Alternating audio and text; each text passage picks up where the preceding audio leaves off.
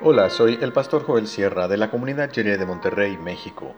Gracias por escuchar esta breve reflexión devocional y que el Señor te acompañe ahora y siempre.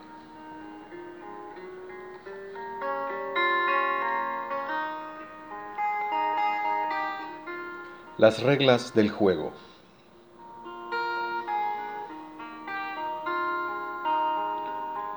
Dice Romanos 13, 9 en la versión La Palabra.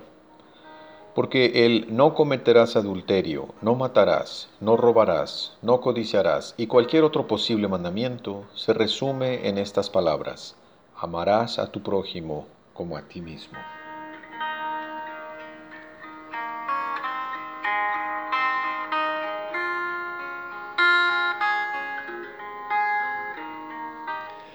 Durante un tiempo participé en un proyecto educativo para chicos y chicas de secundaria.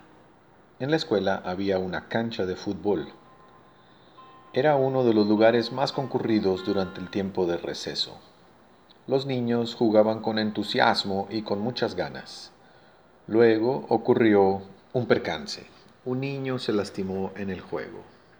Nos dimos cuenta de que estaban practicando el juego sin seguir reglas ni limitaciones sin árbitro que marcara las faltas y llevara el registro de amonestaciones. Entonces añadimos al juego un elemento que desde el principio debió ser indispensable, las reglas.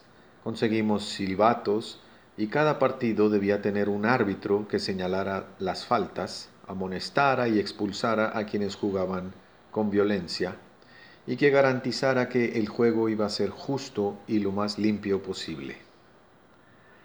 Así son los diez mandamientos. No son prohibiciones caprichosas destinadas a arruinar la vida, sino todo lo contrario.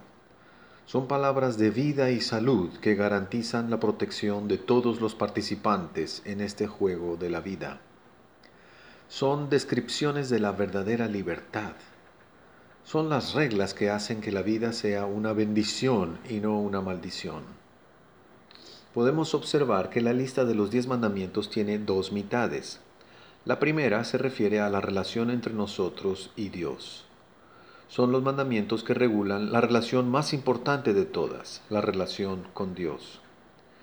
En el texto de hoy, Pablo hace referencia a mandamientos que se encuentran en la segunda mitad de la lista. Es la mitad que se refiere a la relación entre nosotros como seres humanos, compañeros y compañeras en el pueblo que ha hecho pacto con Dios. Ambas mitades se pueden resumir en el mandamiento de amar. Los primeros mandamientos se resumen en amarás al Señor tu Dios con todo tu corazón, con toda tu alma y con todas tus fuerzas. Los mandamientos de la segunda mitad se pueden resumir en cómo nos preocupamos por nuestro prójimo. No faltes a tu palabra, no hagas trampa, no mates, no robes, no trates de conseguir lo que no es para ti. Esto es la explicación concreta de lo que significa amar al prójimo. Tal vez alguien pueda decir que no es un asesino, pero el Señor Jesús dice que odiar al hermano en el corazón ya es la esencia de matar. Mirar a alguien con lujuria ya es la esencia del adulterio. Y todo tiene que ver con la envidia como deseo desordenado de tener lo que no nos corresponde. Sin la gracia de Dios es imposible cumplir estos mandamientos. Todo se resume en amar a nuestro prójimo como a nosotros mismos. Las reglas nos protegen a todos. Nadie quiere sufrir una falta, una lesión fuerte en el partido. Por eso guardamos esos límites que demuestran el amor por el prójimo. Así, el amor al prójimo solo funciona cuando es una extensión del sano amor propio.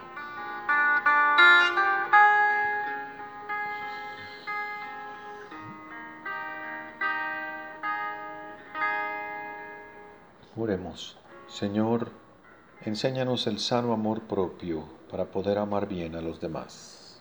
Amén. Este es el día que hizo el Señor. Nos gozaremos y alegraremos en él.